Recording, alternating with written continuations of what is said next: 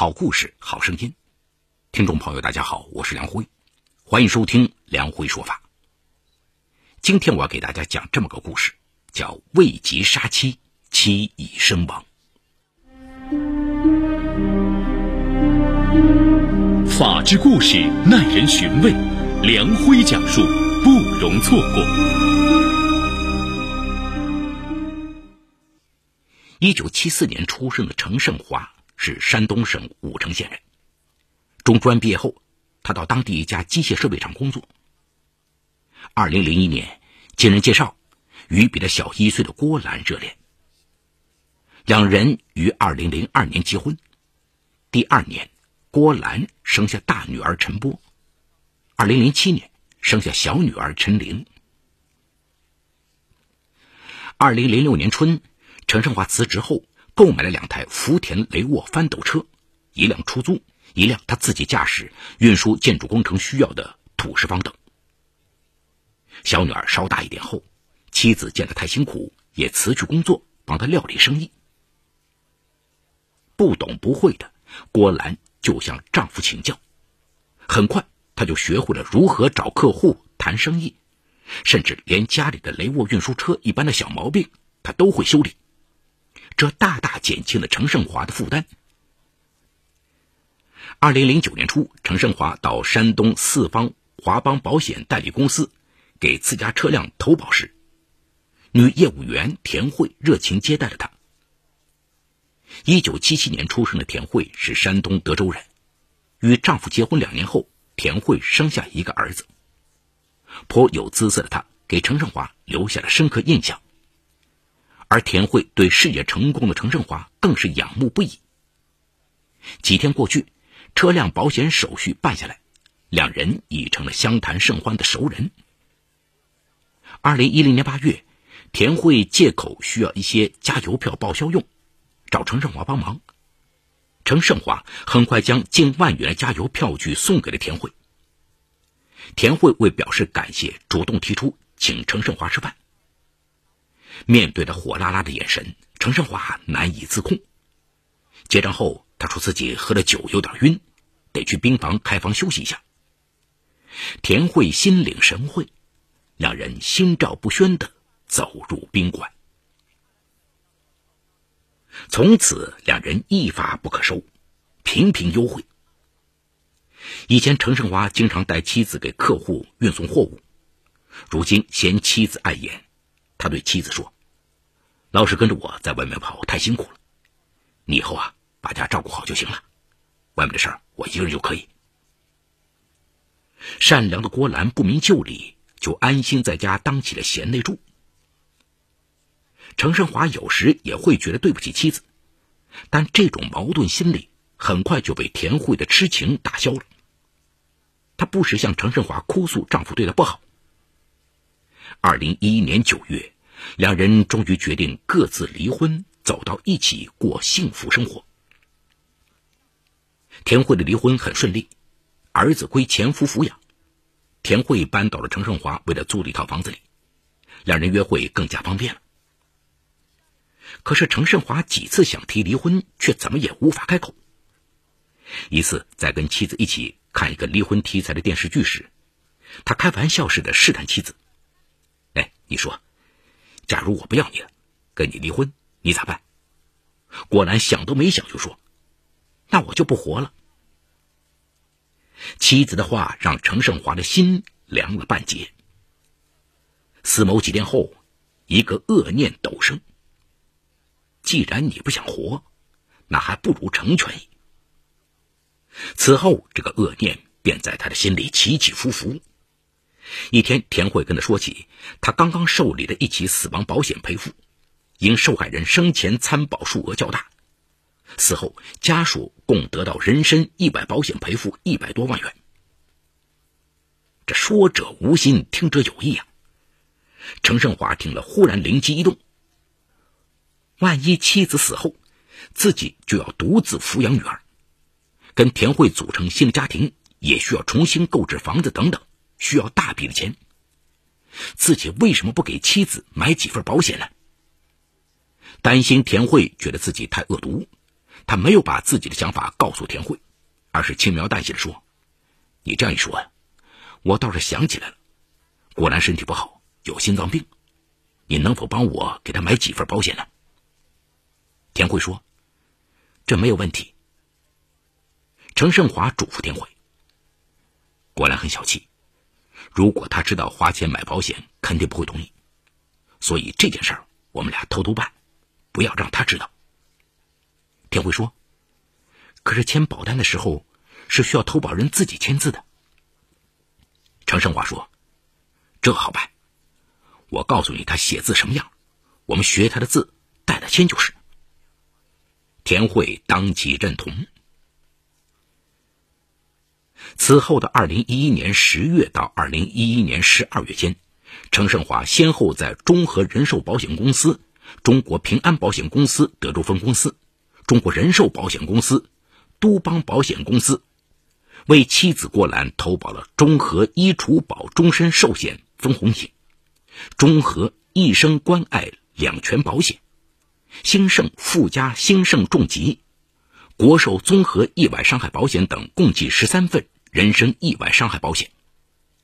被保险人郭兰身故保险赔付金额共计达八十八万余元。保单生效后，只要郭兰发生意外身亡事故，程胜华就可以拿到将近九十万元的保险赔付。他辛辛苦苦一年也赚不到九十万。他小心翼翼的把十三份保险单锁进保险柜。他觉得，就是九十万元巨款躺在那里。有时他甚至希望妻子快点死掉。然而，每当看到两个女儿回家后围着妈妈亲昵嬉戏，他就下不了手。妻子贤惠善良，两个女儿那么可爱，那么依恋妈妈，自己又怎么忍心让他们失去母爱呢？可是如果离不了婚，田慧怎么办？他为自己付出了那么多，九十万元又怎么拿到手呢？程胜华是纠结不已呀。他做梦都没有想到，不久。一场突然降临的意外事故，竟成全了他。程胜华说：“二零一一年十二月十八号晚九点左右，程胜华忙碌一天后，开着翻斗车回到家，妻子和两个女儿已躺下准备睡觉。见程胜华回来，果然赶紧起来问他吃饭没有。听他说吃过了，就赶紧的烧水泡茶打洗脚水。这是郭兰多年养成习惯。”程胜华一边喝茶一边说：“车的活油管漏油，明天得送去修一修。”郭兰说：“明天不需要送货吗？”程胜华说：“有两家要沙子呢，那也得修车呀，不行就把明天的生意推掉了。”郭兰说：“那何必呢？咱们俩自己修一下算了，以前又不是没有自己修过。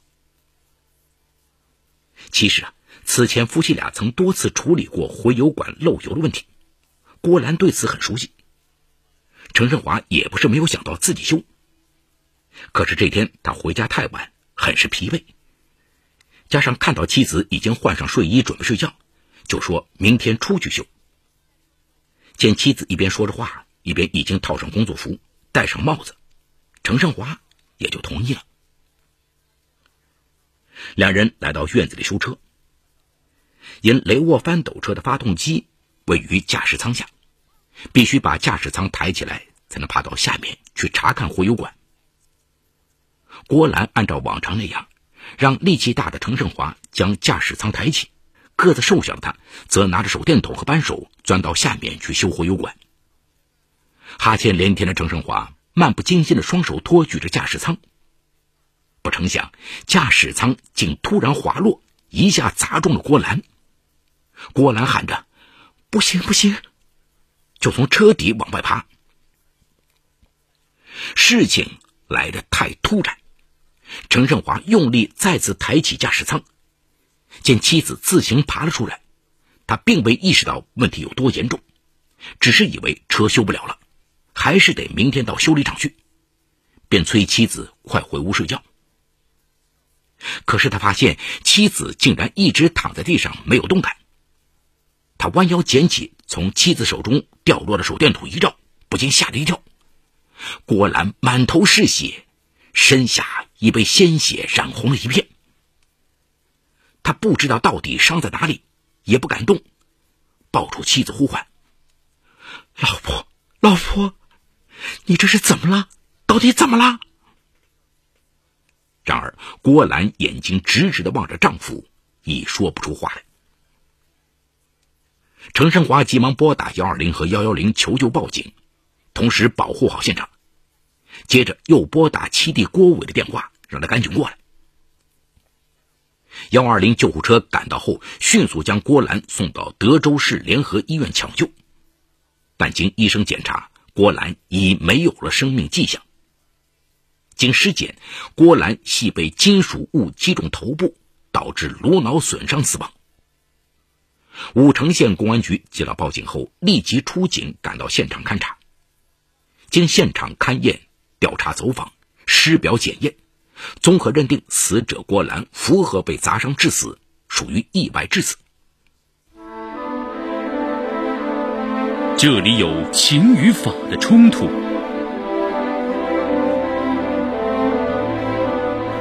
这里有生与死的考验，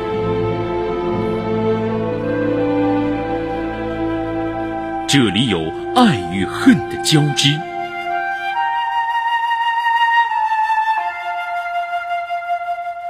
这里有黑与白的较量。法治故事。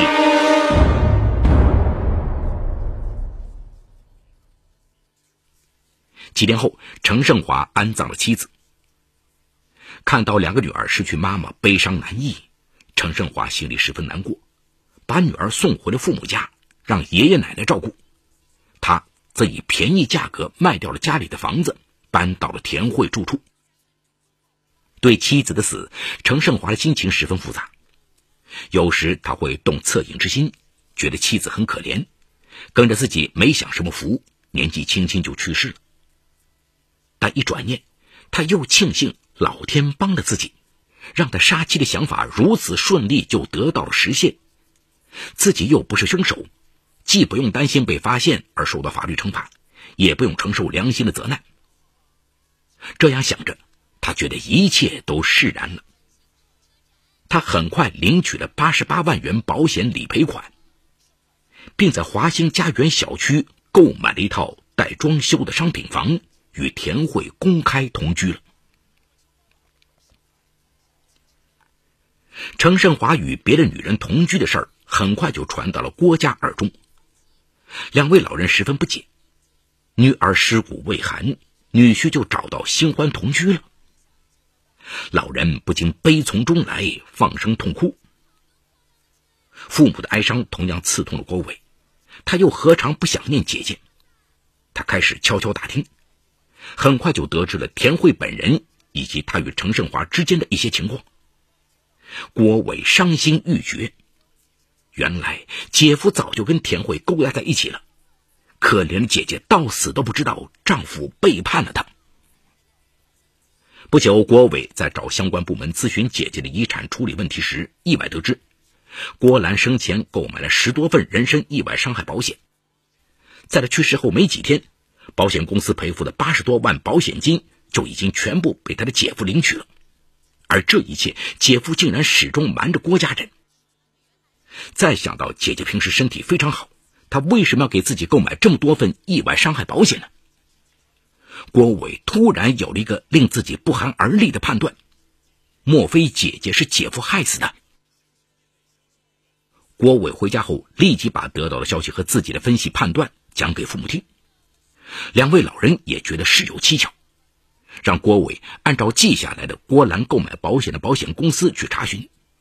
结果，郭伟发现所有保险合同上被保险人郭兰的签名都不是姐姐的笔迹。二零一二年三月十二号上午，郭伟到武城县公安局刑警大队报案，称姐姐郭兰是被姐夫害死的，并提供了自己怀疑的依据，请公安民警重新调查。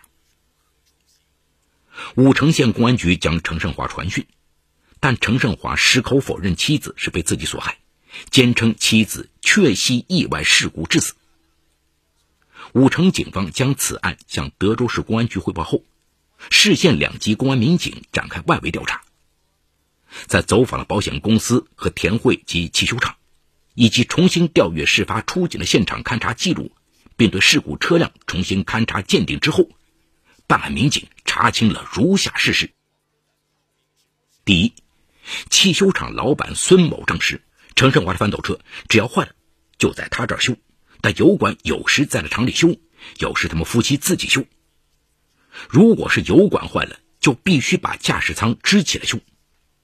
第二，山东四方华邦保险代理公司证实，二零一一年十月至十二月，程胜华先后与其所代理的中和人寿保险、恒安人寿保险、中国人保健康、民生人寿公司、幸福人寿保险等多家保险公司签订了共计十三份保险合同。被保险人均为郭兰，业务员都是田慧。第三，田慧证实，他与程胜华系情人关系。二零一一年，程胜华经常跟他说，妻子郭兰身体不好，有严重心脏病，想给妻子买几份保险。于是田慧向他推荐几个险种。程胜华随后为郭兰购买了数份保险，并说怕妻子怪他乱花钱，这事儿要背着妻子。请田慧帮他伪造郭兰笔迹签名。武城县公安局对这些保险合同进行检验鉴定后认定，合同书上郭楠的签名分别来自田慧和程胜华二人。第四，武城县公安局侦查证实，程胜华的福田雷沃翻斗车的驾驶室支撑架在驾驶室抬到行程的顶端，在支撑架没有卡住的情况下，驾驶室下落二十到三十厘米。能够致成年人的颅骨着力点处骨折。第五，德州市公安局检验报告证实，在送检的郭兰肝脏组织、胃内容物和脑组织中，均未检出常见的农药、安眠药成分。综合认定，死者郭兰符合被砸伤致死。民警调查结果没有直接证据证实程胜华杀害妻子，但是。他在妻子死亡之前十几天为妻子投保保额巨大的保险，而且冒充妻子签名的行为实在无法解释，因此武城县公安局认定程胜华有杀妻骗保嫌疑，于二零一二年五月五号在德州市商贸开发区将其和田慧抓获，后经调查，田慧不构成犯罪，予以释放。二零一三年七月。德州市检察院以故意杀人罪向德州市法院提起公诉。法院审理后认为，检方提出的程胜华涉嫌故意杀人的犯罪事实无法证实。程胜华作为开车多年的司机，在修车过程中明知驾驶舱下落会造成被害人死亡，而违反操作规程，致使驾驶舱落下，将郭某头部砸伤致死，其行为已构成过失致人死亡罪。程胜华。未与保险代理人田慧长期保持不正当的男女关系，散布其妻郭兰有严重心脏病的假象，并在郭兰不知情的情况下为其投保巨额人寿和意外伤害保险，虽有骗取保险的嫌疑，在修车时造成被害人死亡的严重后果，但现有证据只能确定被告人程胜华具有杀害郭兰的嫌疑，不能排除过失犯罪的合理怀疑。综合全案证据，不能得出被告人程胜华犯故意杀人罪的唯一结论。最终，德州市中级人民法院以过失致人死亡罪判处程胜华有期徒刑七年，赔偿郭兰父母死亡赔偿金、抚养费等共计二十三万余元。郭兰父母提出上诉。二零一三年底，山东省高院二审重新审理后认为，原审认定事实清楚，证据确实充分，定罪准确。量刑适当，审判程序合法，维持原判。得到这个判决结果，程胜华说不出自己该喜还是该悲。他说，自己更多的是后悔。他感慨的对办案法官说：“人，不管在任何时候，都不能心存恶念。一旦心存恶念，即使老天成全你，法律最终也不会放过你。”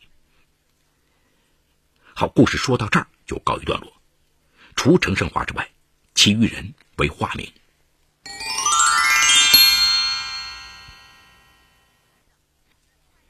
那么程胜华究竟是故意杀人还是过失致人死亡呢？从表面证据上来看，程胜华早已出轨在先，并且情人田慧为了与程胜华结婚，与丈夫已经离婚了。程胜华为了达到与田慧结婚的目的，本想和郭兰离婚，但在试探之下，发现离婚这条路走不通，于是程胜华就动了杀妻的念头。为了附带着取得巨额经济利益，他还瞒着郭兰伪造签字，购买了多份人身保险。这个过程啊，从法律上来看，属于犯罪预备阶段。也就是说，程胜华在为自己杀妻骗保的犯罪行为实施各项准备工作。然而，程胜华还没有正式实施自己的杀妻行为，修车时的意外导致郭兰身亡。那么，这还算不算程胜华已经实施了杀妻的行为呢？不能这样说，因为啊，犯罪行为的构成必须符合主客观相一致的原则。如果当天晚上修车是程胜华精心设计的，驾驶舱滑落是程胜华故意放下来的，那么是属于故意的行为。然而，警方进行勘查后，没有直接证据证明程胜华这个行为是故意的，所以只能认定为过失致人死亡，而不能得出故意杀人的结论。对于刑事案件的侦查、起诉和审判，必须依据证据来证明。如果没有确实充分的证据证明故意杀人的罪行，从有利于被告的角度出发，法院不能轻率地以故意杀人罪来定论。我们也不能从道德的角度来对被告人陈胜华作出审判，希望他被定罪为故意杀人。因此，本案的判决是符合法律规定的，是符合法治精神的。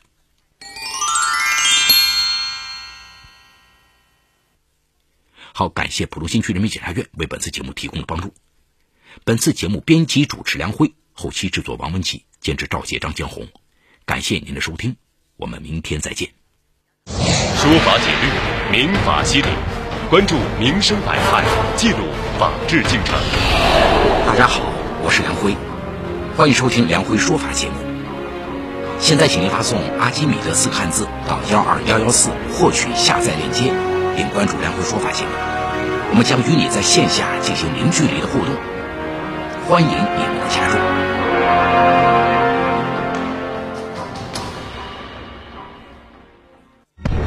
汪精卫如何从国民党副总裁堕落成国人皆曰可杀的卖国贼？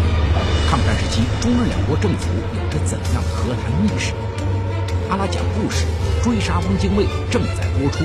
故事大王黄正良为您展现总裁与首相，政客。与外交家、一零七二微故事，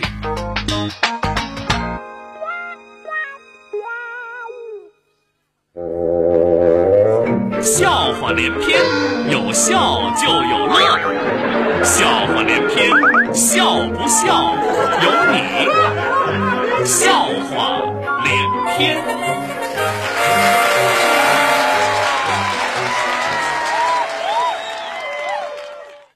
一个小男孩独自在马戏场看演出，笑出了声来。身旁的一位妇女问他：“小朋友，怎么一个人来看马戏？票是自己买的吗？”“不是，是爸爸买的。”“那么你爸爸呢？”“他在家里找票呢。”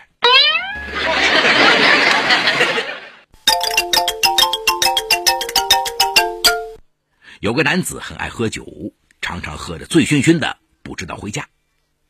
一天。下着大雪，男子啊又出门喝酒，直到半夜还没回家。妻子担心他出事，就叫男佣外出，就叫男佣到外头去寻找。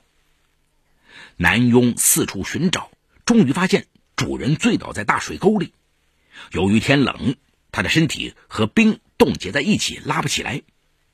男佣只好回家拿斧头将冰块敲开。只见主人悠悠醒来，生气的骂道：“谁呀？三更半夜敲门干什么？”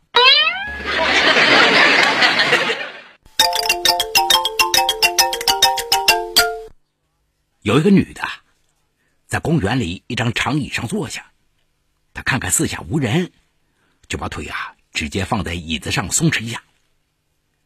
过了一会儿，一个乞丐走到他的面前说：“嘿 嘿，相好的，咱们一起散步怎么样？”你好大的胆子！我可不是那种勾三搭四的女人。哦，嗯，那么你在我的床上干什么呢？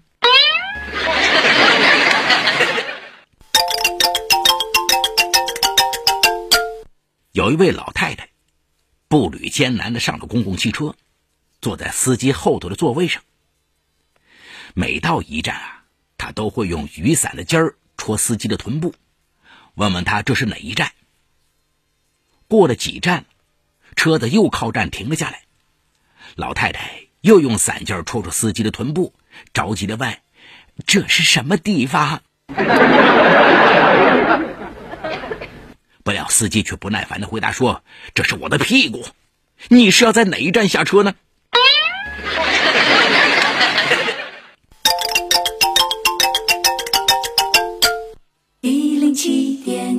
接下来您将收听到。